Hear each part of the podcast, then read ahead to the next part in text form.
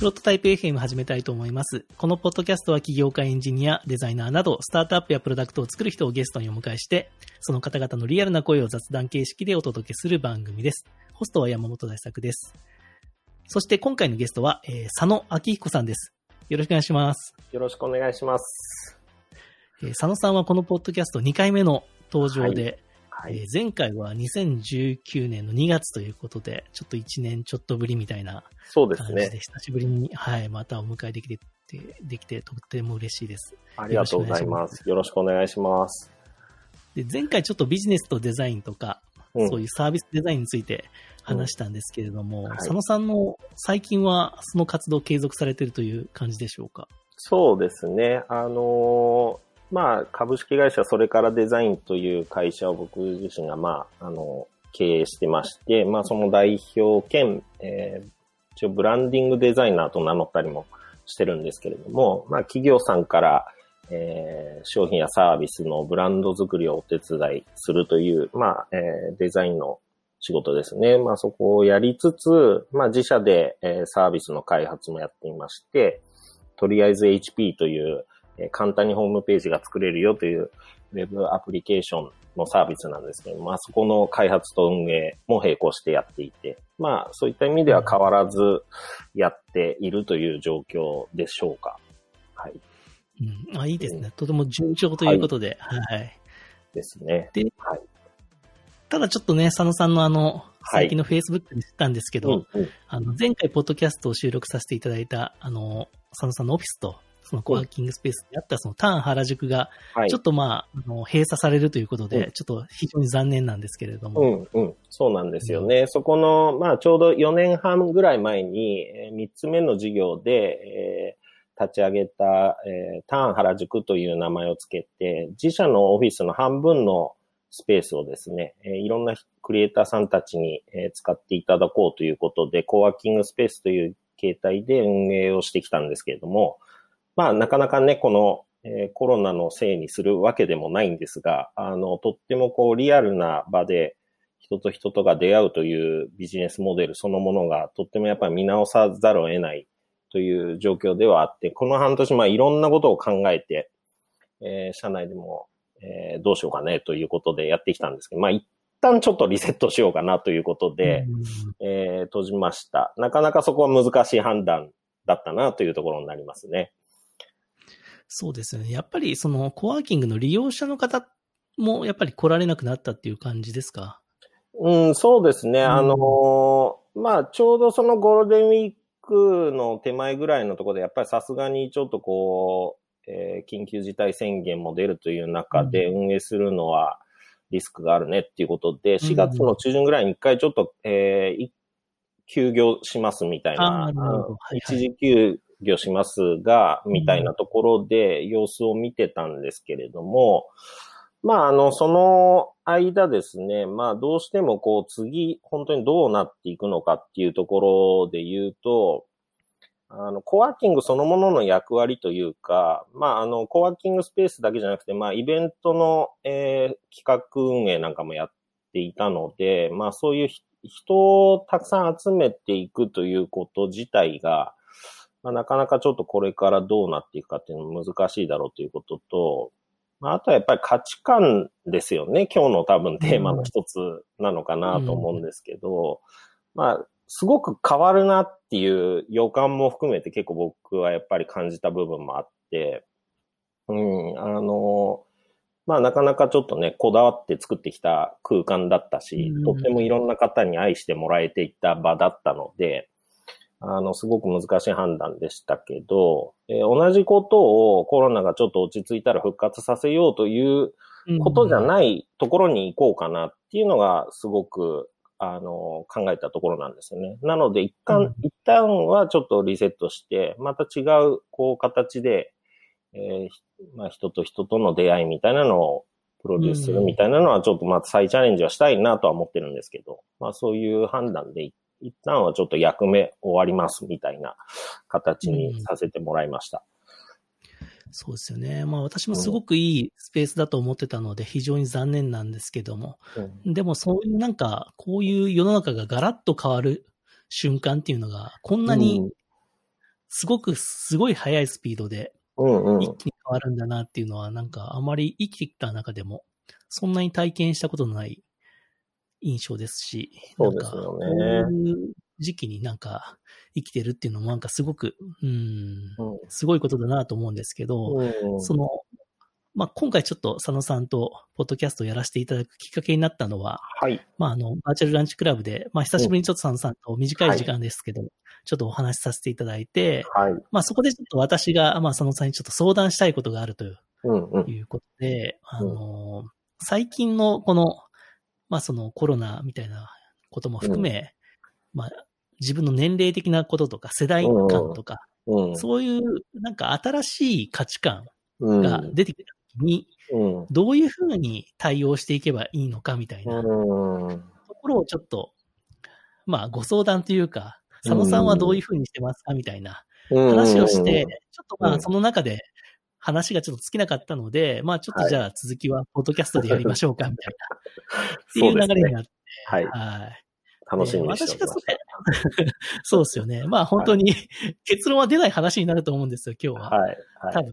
まあでもそれでなんかお互いが思ってることを話し合って、うん。それでなんとなく、まあスッキリすればいいかな、みたいな、うん。そんな回になるかなと思ってるんですけど、うんうんうん。僕がそれ思ったのは、まあ今回そのバーチャルランチクラブっていう、まあ新しいサービスを作ってうん。出した時もそうなんですけど、はい。なんかそのサービス企画とかする上で、うん。自分がなんか本当の意味での、なんだろうな、新しい今っぽいサービスのトレンドを捕まえられてる感覚が以前よりなくなってるなと思ったんですよ。正直なところで。うん。うん、そこの感覚がこれは絶対いけるなみたいなうん。ところが10年前よりは明らかに落ちてるなみたいなとうん。あったんですね。うんうん。で、これは多分、うん。なんか年齢的なものなのか、うんなんか飽きが来たのかちょっとわからないですけど、うんその世の中のその変化についていけてないのかな、みたいなとところもあって、うんまあそこら辺でどういうふうに、うん、これから、うんまあそういうサービス作っていきたいっていう仕事は、これからもしていきたいと思ってるので、うん。どういうふうにして、こう、なんか物事を進めていこうかな、みたいなうん。ところがあって、なんか佐野さんはそういうふうな、なんか世の中の変化とか、うん。そういうふうなのを感じられる瞬間っていうのはありますか？そうですね。この瞬間、すごく感じたっていうのが何かあるかって言われると、あんまり、その、うん一つのトピックスでっていうのは、あんまり思いつかないですけど、うん。じわじわ来てるんでしょうね。まあまあ、やっぱりそのね、えーまあ20代、30代の頃とはちょっともう今、立場も違ってますし、まあそれで言うと僕の場合は結構会社の経営もやっているので、うん。まあ最初は本当に個人事業主で自分のデザイン事務所をたたった一人で作ったっていうところからスタートしはいはい。たわけですけど、で未だにもちろんちょっと僕なんかはどちらかというと、プロ経営者っていう立場では全然なくて、プレイングマネージャー的というか、自分でもデザイン、手を動かすこともしますし、まああの、社員に対してのチームビルディングというか、まあ組織をちゃんと作っていこうみたいなところも、あの、一応はやったりはするので、まあ両方やってってる感じなんですけど、当然ながら最近あの、また新しい社員も入ってきたりとかして、20代前半とかうんなわけじゃないですか。うんはいはい。あの、若い社員とかっていううんのも、下手すると、ちょっと、あの、もう親子ぐらいの、あの、差があ まあまああってもおかしくないわけなんですよ。確かに確かに。うんだからお父さんお母さんの年齢の方のがもう近いみたいなところで言うと、多分、その自分はそんなに変わってないつもりであっても、向こうから見ると結構なんて言うんでしょうかね。まあまあ、言ってるよと。そうそうそう。それちょっとね、愕然としますよね。うん。よくよく考えると自分が新卒の時に見てた、あう、んあのぐらいの人に今今なったのかみたいなうん。瞬間ってありますよね。そうですね。だから、その、なんていうんですかね、自分が捉えられなくなってきてる部分もあるかもしれないですけど、周りが見る自分に対しての目線とか、自分に期待されている役割みたいなのが、まずそもそもすごい変わっってる、来てるんだろうなと思うんですね。うんうんうん。はいはい。うん。だから自分がやりたいことっていうのもあ大事にはしますけど、同時にその、求められる社会やそのね、周りの、まあ僕の場合は社員であったりお客様であったりとか、まあ、うんひいてはそのサービスという部分で言うと、こう、ユーザーさんっていうところがあると思うんですけれども、そういう方たちから期待されていることみたいなのが、うんあの、状況によってどんどん変わっていく。で、年齢っていう変化もあるでしょうけど、例えばそのサービスもたったひ一人のユーザーさんから始まり、それがね、すごくヒットするサービスだと、何万ユーザーとかどんどんなっていくわけですよね。そうなった時のサービスに求められる役割っていうのも当然最初とは違っていくみたいなところってある気がするし、うん。なんか様々変数だらけなんだろうなっていうのはなんかすごく思うところですよね。うん。確かにそうですよねうん。確かにな。そのフェーズにね、自分が今対峙してるもののフェーズによってもうん。変わるでしょうしね。うん確かにそれはそうだな。わからないことだらけですよ、常に。それで言うとそういう、そうか、うんそういう意味では、昔もそう、わからないことはあった。だけど、うんまあ、それに対応してたっていううん。ことなのかもしれないですね。その対応力は、対応力って昔より今の方が上手くなってると思いますか？あその変化に対する対応。うんそれはちょっとあるかもしれないですね。なんかそんな感じ、それ、そこに慣れちゃってるっていうのはあるかもしれないですよね。うんかもしれないですね。だからそこが、こう、技術がついた部分でもあるし、下手すると、こう、うんなんて言うんだろうな、こう、がむしゃらさに欠けてしまう部分にもつながっちゃうかもしれなくて。だし、なんかそこの変化を敏感に捉えられる、あれなんか今変わったよ、みたいなところを、うんなんか捉える意識が、なんか何か起きても、まあ大丈夫だよね、みたいな感じのマインドになってるから、そんなに変化に、こう、敏感になってないっていうことはあるかもしれないですよね。そうですね。そういう感じはあるかもしれないですね。うんだからもうちょっと若い時は勘違いも含めて信じる力みたいなのだけでいけてたみたいなのがあるのかもしれない。実際捉えてるかどうかはわからないけどうん、絶対こうなはずだとかいう、こう、根拠のない自信みたいな、うん。なんかそういうのが感覚としてうん多分20代、30代とかは結構強かったかもしれないですよね。だから、うん取れる選択肢が少ないけど、そこにかける思いが強かったっていう。で、今はなんか学習があって、成功体験も失敗体験もあるから、いろいろ選択肢の中で、なんか見えて、これが一番良さそうだなに結構張りがちになっちゃうところはちょっとあるかもしれないですよね。そうですね。うん、うんそう思いますね。だかそうら、か。なんかね、こう、ちょっとスポーツ選手みたいなところあるんじゃないですか、サービス開発って。こう、剛速球一発でも打たれてもいいから、ね、投げ込めていた迷いのない時代から、ちょっとこう、やっぱり変化球も、覚えてちょっ、と落ちててね。そうそう。あ、その例えはコン確かトローにしっくりル重視みたいな。投球術で勝負するみたいな。そうですね。そういう、まあね、うなんだか、まあもちろん直球のスピードも落ちてる可能性はあるけど、うん。まあそれだけじゃない、こう、戦い方もあるよね、みたいなの緩を。急で速く見せるみたいな。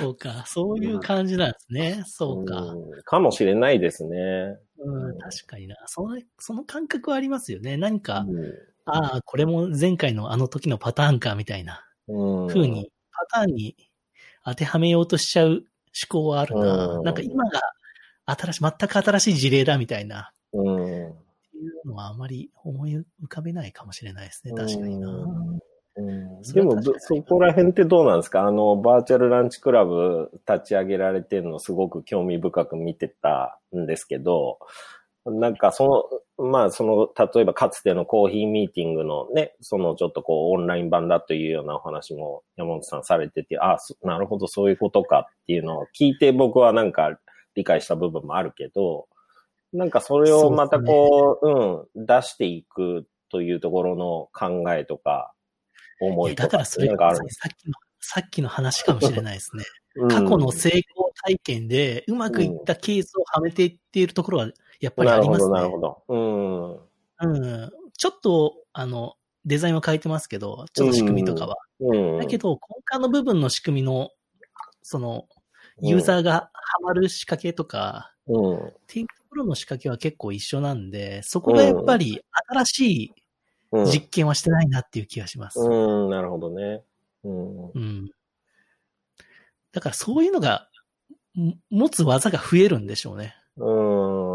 そうするれと前のサービスと似てくるんですね。あ、わかります、わかります。で、それをある程度今の時代も成功はするんだけど、うん。なんかガラッと違うサービスに見せにくいっていうのはあるかもしれないです。うん。そこそこのサービスにはなるんですけど、今であっても。うん。うん。うん、それ難しいですね、確かに。うん。そこはでもわかりますね。だから、なんて言うんだろう、大人なやり方が必要な時もあるけど、一方で、うんその、やっぱり変化球投手でいいんだろうかという自問もあるわけじゃないですか、どこかで。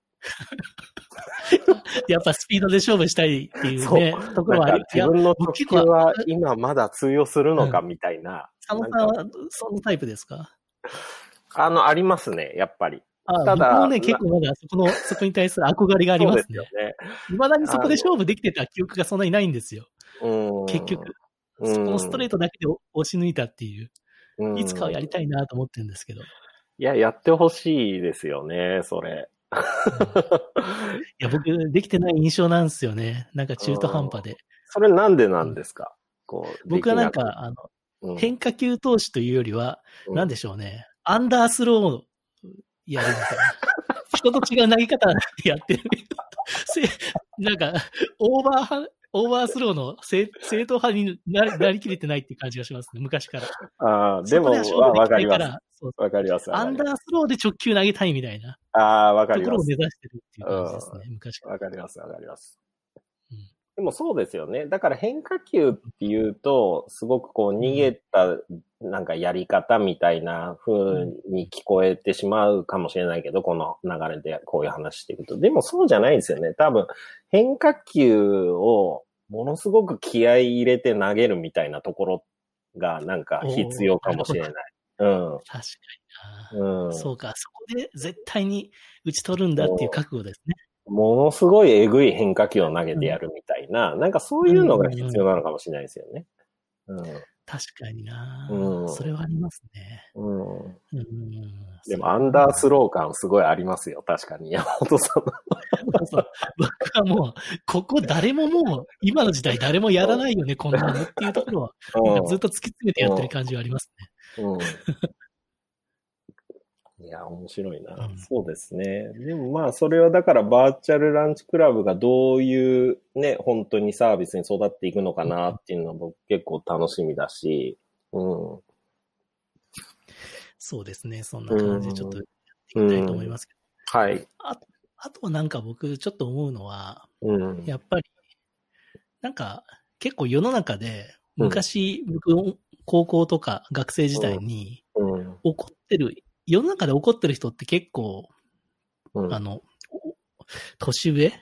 高齢者は結構世の中に対して怒ってる人多いなと思ったんですよ。うん。電車の中とか、うんうんうん。世間に対して。うんうんうん。最近でも僕もこう世の中で、うん、まあ社会の中で過ごす中で、うん。あれこれはちょっと自分が指摘しないといけないんじゃないかっていうシーンが増えてきたなと思ったんですよね。ああ、そうですか。うん立場、立場で、あ社それ社内とかでもそうですけど、うん。なんか、なんか今この状況でなんか言うのって自分じゃないみたいな。うーん、なるほど。だから僕昔あの結構世の中で、なんであの、あの人たちあんなに怒ってんだろうと思ったんですけど、うん。あの人たちもなんか俺が言わなきゃいけないと思って怒ってんじゃないかなっていううん、ふうにうん。思う時があって、うん、うん、うん、うん。佐野さんはまあ会社の中ではそういう、まあトップという立場はい。何かこう苦言を呈すみたいなシーンはたくさんあると思いますけど、う。そういうのってなんか変わってきたと思いませんか？うなんかん、そうです言わなきゃなみね。たいな。うん。そうですね。なんかでも逆にどういう瞬間にそれを思うんですか？具具体的な、例えばの僕結構割とあの電車の中で、うん。ちょっと、なんかゲームアプリを。音をぜ、なんか大音量でしてる 若手社会人とか見ると、あの指摘はしますね。なるほど。ちょっとそれで結構ねトラブルになりそうなことをたまにやりかけるんですよ。だけそど、これは自分が指摘しなきゃいけないよな、みたいな感じが、なんかそういうあマインドになる時があるんですよね。そうですね。危険なんですかね、そういう意味では。うん、いやいや、クレーマー、クレーマー老人になるのかうん、わかります、わかります。それが、どうなんですかね。でも、もうとってもわかりますね。僕なんかもだから会社の経営してれば当然いろんなね、あの、世代も違ければ価値観も違う、あの、人と一つのチームで同じ目的を共有してみたいなことなので、まあ、いろんなやっぱり食い違いとかは当然起こりますよね。いろんなところで。うんうんでもそこなんか日々勉強ですね。僕も割とだから、割とそんなに怒りそうなイメージないですよねい。や、いや、それはね、ちょっと、どうなんですか？この、あ社内ではの結構言いづらい。いところだけど、社員に聞いたらもう、なんて言われるか、戦々恐々と。確かに。いや、その、あのありますよね。その外面と内面っていうんですか？外に見せる顔はすごい庭で親切なのになんか社内の、社内だと全然評価が違うみたいな。そう、その、その会話めちゃ苦手なやつだな。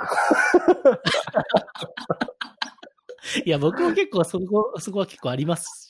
ありますよ。すよね。うんでも、最近、本当でもそこは日々勉強だとは思っていて、うんあのーそれこそ組織って僕ちゃんと勉強したこと全然なかったんですけど、はいはいはいまあ最近で言うといろいろティール型組織とかいろいろあるじゃないですか。そういう会社をうまく運ぶ最新のメソッドみたいなやつとか、まあ、そういうのも一通りなんかちょっとこうさらっと本読んだりとかうんするんですけど、うん、なんていうの、かつて自分たちが20代の頃とかってもっとこうピラミッド型だったし、社会そのものが。うん。で、それに対して、そうだな、あの、若い者のその立場からも怒ってた部分もあると思うんですよ。なんでそんなことをなんか頭ごなしに言ってくるんだみたいなのも、やっぱり自分もそういう体験があって、うん、でもその立場になってみるとわかるなっていうこともあるわけですよね。その今、山本さんがおっしゃってたようなところで言うと。だから、それを、なんて言うんだろうな、あの、どういう形でそれを伝えていくかの手法みたいなところも、あの、結構大事にはしたいと思ってるんですうんなんと、なんとなく。うん、そこはだからどういうやり方があるのかなっていうのを日々学ぼうとしている感じですかね。いや、それはもう佐野さんの立場はもう大変だと思いますよ。難しいですよね。ね、ピッとすることもしなきゃいけないこともあるでしょうし。うん。ちょっとそうですね。そこはもうそうだと思います。やっぱり経験してね、いる、一番経験値を持っている人とかが、やっぱり言わざるを得ない瞬間っていうのも当然あるかなとは思うし。でも基本はね、言っ僕自身もそうですけど、人に言われたから、ああ、そうですか、よくわかりましたとはならないですよね。なんとなく。その自分で気づくしかないわけじゃないですか。そうですよね。うん確かにそ。それはありますよね。何、うん。その見見えてるシーンが違うというか、し視点がちょっと違ったりするから、うんうんうん。そこの視点をまだ用いてないときに、そこの視点での指摘をされても、うんうん何言ってんだみたいなところはやっぱりありますもんね。ありますね。うん。まあそこはとっても、うん、そこも含めてなんか、あれかな。剛速球というよりは変化球も交えてうまくやれたらいいなとか最近思ってる。うんいや、そういうマネージメントとか、そういううんできる人はちょっと尊敬しますね、私は。私もそんなに全然得意じゃないので。うんまあ好きな人はいないと思うんですけどね、そういうのは。そうだと思いますよ。経営者ってみんな、あの、自分経営に向いてないってみ、大体言いますからね、やっぱり、それで言うと。うんだからそういうポジションの人を採用して、うん。なんかそういう人にやってもらうって人が結構多いですよね。うん確かになそうですね。うんなかなか難しいですよね。でも昔、でもむ今って割と、まあスラックがあったりとか、うん。SNS があったりとかで、割と自分の思いを発信できる機会はすごく多くて、うんうん。そういうの発信してもらうと、なんか、その気づける部分ってありますよね。あ、今こういうふうに感じてんだ、みたいな。うんうん。っていうのは、なんか、あ、この人今不満感じてんだなっていうのを、うん。その、なんかマネージメントする側うんが感じやすい状況は作れてる感じがしますよね。うんうんうん。そうですね。そういうのを感じて、うん。うんうん早めにこうフィードバックとかしたりすると、うん。なんか、まあいい関係性であるのかなという気もしますけど。うん、そうですね。うん。まあ、確かにそれで言うと、うん、そうだな、価値観がいろいろとその世代によって違ってきているところとか、うん。うんで、なんでなんだろうって思ったんですよ。このテーマで今日お話ししましょうとお誘いしてもらったときに、はい。うん、なんかその社会の価値観というか、社会って何かっていうと、人の集団なわけじゃないですか、おそらく。うんうんうん、だからなんでその、じゃあ人の集団の塊が社会だとすると、その社会のなんとなく今の時代の価値観ってこうだよね。昔はそうじゃなかったみたいなのってなんでなんだろうなっていう思った時に、まあ全然僕なんか社会学とか全然専門外だから、まああれなんですけそのその聞きたいですね。なんかあの三つあったんですよ。僕なりにちょっと考えてうん、みたありがとうございます。はいはいはい。一つが、あの、外部環境の変化。まあ、例えばコロナとかもそうですけど、うん国際情勢みたいな、外側がすごい変わってしまった状況がみたいなことによって、まあ、その、中側にいる、その人たちの集団の考えも変わっていくみたいなのは、まあ一つある、あると思うんですね。うん外部の変化みたいなの。で、もう一個はその今、えっと、山本さんおっしゃってたように、あの、ツールとか、そのコミュニケーションの手段とかのうんテクノロジーの変化みたいなのがあると思うんですよね。うんそれが変わることで、えっと、その、なんていうんだろうな、影響を受けて考え方にも影響が及ぼされ変わっていくみたいなところもあるなというのと、もう一つちょっと僕すごい気に、気にしずっとしてるのが、教育システムみたいなやつなんですよ。うーん、なるほど。うん。で、僕も子供が今、小学校1年生で7歳の子がいるんですけど、うなんか、その、多大なる影響を受けるんですよね。やっぱり学校とか、その友達関係とか、その先生の教えとか、なんかそういう、その教育のあり方とか、何をどのように教えるかみたいなところで結構人ってすごく変わるんですよね。だから会社なんかも本当にその会社の研修とかって僕なんか全然その自分が若い時って言うことあんまり聞かないタイプだったから、うん。会社がなんか変な研修とかしても、半分聞いてないみたいな、あの態度をすごい取ってしまうタイプだった。そうそれはそれで反省もあるんだけど、でも自分が運営する側になると結構やっぱりね、教え方すごい重要だったりとか、その、うんうん、それによってすごくそのチームが変わるっていうのはやっぱあるなっていうのはなんかすごく思って、うん、だからその、まあ外部の変化、環境変化とテクノロジーの変化と教育の変化みたいなことで、多分、うん、なんとなく社会の、あの、その集団の価値観ってなんか変わっていったり作られていったりとかしている気がしたんですよね。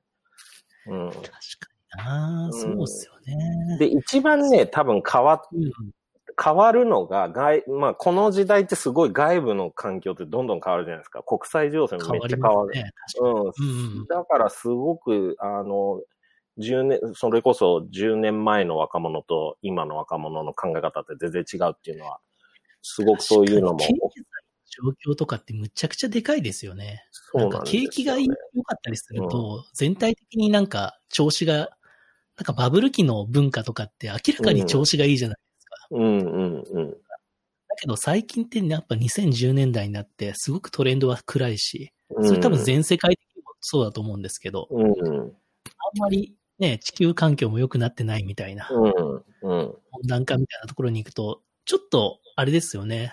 うん。バカみたいに明るいようなカルチャーとかはあまり出てきにくいですよね。そうですね。それもあると思いますうん、ね。うん。確かにな。あと、当然ながらコミュニケーション手段も相当変わったんだと思うんですよね。テクノロジーがやっぱ変わってるんで、そこも、だからそれこそその一端をね、あの、多分僕たちのような IT サービス開発者も一端を担ってる部分だとは思うんですけど、うん。そうっすよね。なんかそれも全然多分違うから、ありますよね。うん。で、そういう外部環境によって人が、今うん、個人がどう思ってるかっていうのを知りやすくなりすぎてますよね。うん。うん。でそれに影響されるみたいな、人のマインドに、うんっていう機会はむちゃくちゃある。人が怒ってたりとか、人の喜怒哀楽をうん自分がこう受動しちゃうみたいなうん。シーン、確かに SNS でむっちゃ増えましたよね。そうですね。それで価値観が影響を受けるってことはむちゃくちゃありますよね、やっあぱり。りますよね。うん。でね、多分一番変わってないのが教育システムな気がするんですよ。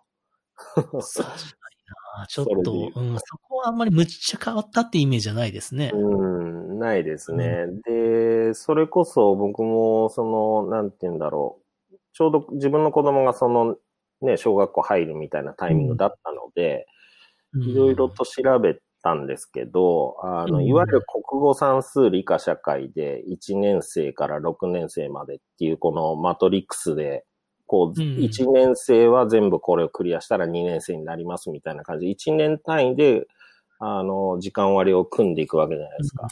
あのシステムって、なんか明治時代に、あの、ドイツから輸入したシステムらしいんですよね。ああ、なんか聞いたことありますね。確かにそんな感じのこと。うんでずっと変わってないんですよね。明治時代からある意味。根本的なシステムが。そまあ、そうっすよね、う。結構長いですよね、そういう意味うん、だと。長いですね。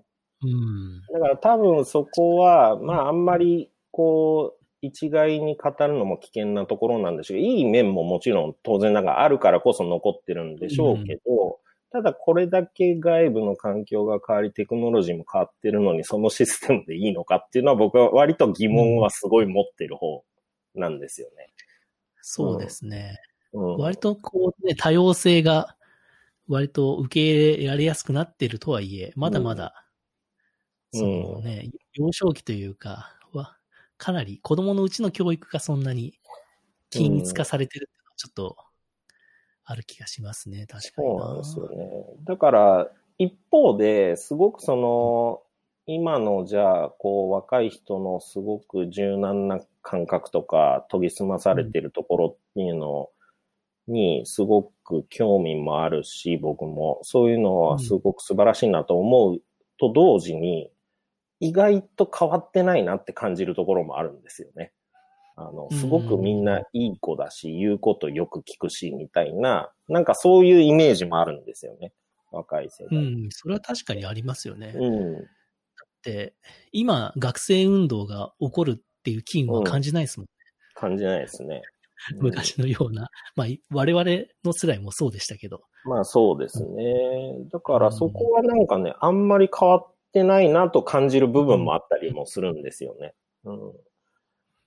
確かにな、そういう思想面とかは割と、そんなにもう変わらないですよね。うん。ううん。ん。ね。だから誰に向けてサービスを作っていくかっていうのが、実はその、どちらかというと、まあ僕40代とかですけど、うんなんかまだ自分たちの方が、あの、なんて言うんだろう、世代を代表するカルチャーみたいなのがあった気がするんですよね。あの、世代ごとに、うん、80年代の音楽、90年代の音楽っうんてずっとあるわけじゃないですか。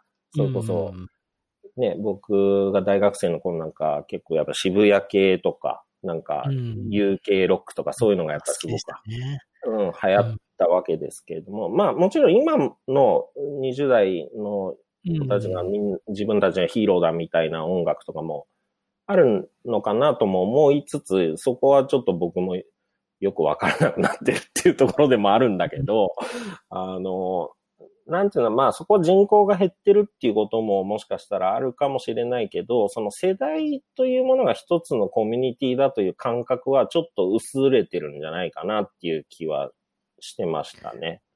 そうですよね。カルチャーっていう意味ではなんかそんな感じしますね。うん。なんかうん。でもなんか、なんですかね、その世代のユーザーが使うアプリみたいな、ジェネレーション Z 世代のためのアプリみたいな。うんうんうん、その感覚、なんか、うん新しい世代の感覚を持ったユーザー向けのアプリですみたいな。そういうマーケしてるような会社は結構、あの、アメリカだとたくさんあるようなイメージある。うんうんうん、確かにね。うんうんこの世代生まれのための。だけど、その世代のカルチャーって何って言われると、うん確かにうんなんか、エンターテインメント領域ではあんまり確かにないイメージありますね。うん。多くなりすぎてるのかもしれないですね。そうだと思いますね。で、なんか世代というよりは、本当にその、なんていうの、世代を超えた属性みたいなのが生まれてる感じもああるというか、うん、例えばまあこういうイラストが好きですよみたいな人は、うん年齢問わずやっぱコミュニティが作れるっていう、まあそれこそテクノロジーが変化してるんで、うんそうん、なんていうんだろうな、そういう割と横じゃなくて縦でもつながれるみたいなのはすごくインターネットのある意味では功績でもあるんだとは思うんですけど、うん、なんかだから世代で見るということだと捉えづらくなってるんじゃないかなというのはなんとなく思ったところなんですけどね。うん。確かになネットが出て、割と昔のものにも普通にアクセスできて、うん。それを今のものと比較して見れるから、別に。なんか、昔は多分、棚に置かれてるものが結構新商品ばっかりで、うん手に取る新商品だったけど、今は割と昔のものも並列でうん。ストリーミングとかで聞けちゃったりするから、うんあんまりそこが何が新商品かなんてあんまり意識しないで、レコメンドされたものを聞くみたいな感じになってると、うん割ともうそこはわかんないですよね。いつ作られたものか。うん。というか、まあ自分が好きなものを好きな時に聞くみたいな。そうですね聞いたり見たりするっていう。そうですね。そういうライフスタイルが出来上がっちゃったら、な確かに世代を代表するとか、うんその年を代表するみたいなのってなかなか難しいですよね。うん。そうですね。でもまあ確かに一方でその Z 世代のなんかこう新しい感覚みたいなところも確かにあるとは思うし、なんですかね、うん。それって逆に知りたいなとは思うんですけど、山本さんってどう考えてるんですか、そこら辺の。Z 世代の。Z, うん。Z 世代は今あれなんですよね。ブルータルデザインってあって、うんうん90年代のうん。インターネット初期の頃のデザイン、うんうんうんうん。割とハマってるみたいな。ああ、それはなんかあえてドット的な絵絵であったりとかそういうことですか？どういう感じなんですか？ちょっと待ってくださいね。今、参考、うん参考になる、うん。あの、テンプレートがあるので、うんうん。ね、ブルータリズム。あの、多分、佐野さんから見ると、うん。なんでみたいな。あブルータリストウェブサイトというまとめサイトが、まとめサイトがあってですね。うんうん、ちょっと今、チャチャットでお送りしますね。このスカートキャストああ。りがとうございます。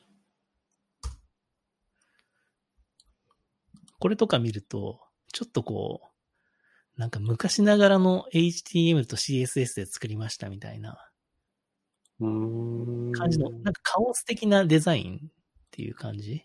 手作り風デザインっていうかな？なるほど、なるほど。こんな感じ、結構アパレルとか最近、とうん多。分、ウェブサイトとかで取り入れたり、まあミュージシャンとか取り入れたりとか、この感覚は割とはいはいはい。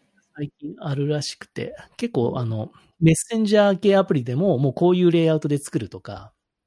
あと、Facebook が最近プロジェクトで出した Egg っていうプロジェクトもあって、はいはいはいはいはい。リンクをお送りしますけど、これ Facebook がやってんのっていう、そういうウェブサイト、まさにあの、簡単にスマホでホームページが作れるみたいなサイトなんですけど、うんデザインは全部こういう感じ。あの、うんいわゆる。こういうのが、その新しい世代には受けるだろうと思って Facebook も立ち上げてるみたいな。なるほど、なるほど。なんかピカピカピカ動いたり、こうなんかうん。派手な色使いで。うん。こういうのはトレンドとしてもしかしたら一部であるのかなという気はしてますね。うんうんうんうんうん。いや、面白いですね、確かに。うん。この辺のでも感覚って、なんつうんだろうな。でも、あえてやってるわけじゃないですか。その、なんて言うんだろうな、こう、あえてあえて汚すとかあ。えてじゃ、あえてじゃなくて、これが新鮮に見えるんじゃないですか、ね。ああ、そうなんだ。多分一回も見たら、あこれいいなって普通に純粋に見て思うみたいな感覚かもしれないですけど。なるほどね。でも、それ、それが、でもうん、いいね。なんか、なるほど。でもその感覚ってずっとでも若い人の特性なのかもしれないなという気がしていて、例えば僕らの世代って、結構なんて言うんだろうな、あの、えっ、と、どちらかというと、こう、新築ピカピカの家とかよりも、ちょっとこう、ヴィンテージな、なんか、感じがかっこいいみたいなのって、ありましたね。ああるわけじゃないですか。だからそ90の、年代もその昔のね、うんレコードとか、そうそうそうそうヴィンテージブーム、ファッションも全体的にそういう古着とか、そういうことですよね。ブームになりました。うん。多分その感覚なんですよ、多分。うん。そうかもしれないですね。初めて感じた、こっちの方がいいんじゃん、みたいな。うんなるほどね。だから、ある意味、この、例えばウェブデザインなんかは僕らも本当に第一世代というか、あの、なんて言うんだろう、上の、あ僕、自分の子供の頃とかの憧れの職業にウェブデザインなんてなかったわけだから、インターネットさえなかったわけだから、まあそういう意味で言うともう全然その第一世代だけど、ある意味、だから当時、それこそ、なんだろう、テーブルでこう、コーディングして、透明な自負画像で隙間を開けみたいな、なんかそういうのあったわけじゃないですか。昔の技術とかで。なんかそういうのが、むしろ、今の、なんかちょっとノスタルジーみたいな感じで、あの。ありますよね。そういう感覚みたいなのも。で、今ってほとんど SNS でみんなプロフィール作るから、みんな基本的にデザインって変わんないですよね。自分オリジナルのデザインっていうのを作りにくいから、むしろこうやってぐちゃぐちゃになっても自分らしさが発揮できる方にうんシフトしてるという、なるほどそんなに格好つきすぎてないみたいな、うんありのままの自分を見せるみたいなところが、多分むしろ今やりたいことなのかもしれないですね。そうかもしれないですね。うん。それはでもとっても素敵だなと思うし、これは、むしろ、うんむしろ良くなってるじゃないなんか自分をよく見せるんじゃなくて、わかるもう自分が好きなもの全全部やろうみたいな。なんか本当のインターネットの時の、ホームページ作る時の初期衝動みたいなうん。うん。感じで作れるっていうのはすごくいい文化だなってい思います。いですね。確かに。そうなんですよね。だから、どこかでインターネットって最初の本当に黎明期って、むしろこういう感じだったと思うんですよ。表現する場でもあったし、ネットそのものが。うん。で、まあ、いつぐらいですかね。結構、だから僕なんかも当初はフラッシュとかが出てきた時なんて、やっぱりそういう仕事多かったですよね。企業さんがやっぱり、ああの、ライバル企業よりもどれぐらいちょっとインパクトある採用サイトが作れるかみたいな、なんかそういうののコンペとかで仕事取ったりとかしてきた時代もあったわけですけど、それこそ中村優吾さんとかがね、バリバリやってた頃なんて、インターネットってやっぱりそういう、あの、デジタルアートキャンバス的な役目も持っていたわけだけど、なんかそれがどこかのタイミングからこう非常にマーケティング業界に飲み込まれていくみたいな ところが。まあそうですよね。確かに。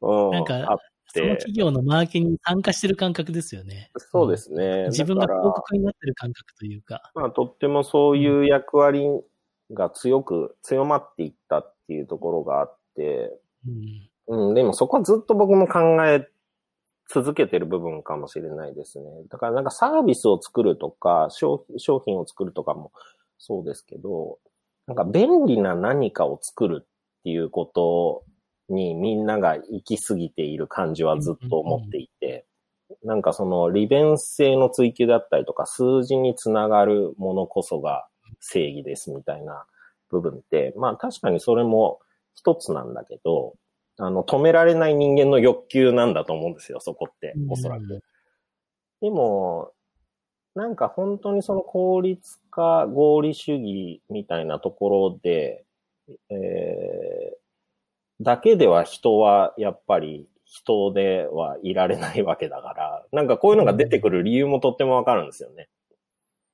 ちょっと反動的なそうそうそう。なんかあの、使い捨てカメラがまたなんか流行ってるとかなんかあるじゃないですか、そういう話とかも。うん。だからその別に便利さ、そう、便利さじゃないっていうところの価値っていうか、うんなんかそういうサービスは魅力がありますよね。そこは一個キーワードですよね。これからなんか新しいものを作るとき。そうかもしれないですね。うそこはん。まさに価値観が違うものっうん。うん。ていうのなのかもしれないな。うんうん。いや、勉強になります。ありがとうございます。これちょっとちゃんと調べよそ、なんか、う。うん。うん、なんか、ちょっと今回はすごくいい話ができました。ありがとうございます。なんかじ自分の立ち位置をまた考える上で、うんうん。うん、自信がついた部分もありますし、変えなきゃなと思うところもありましたし、うんん。いや、ぜひ、アンダースローの剛速球を見たいですね。もうそろそろキャッチャーまで届くかみたいなところになってくるかもしれないですけど、それでもね、投げ続けるっていういいんねじ、ゃないですか。もう、壊れてもいいから、投げ込む一球みたいなやつ。かっこいいですよ。そうですねそういうのも。はい。投げ続けていきたいと思います。はい。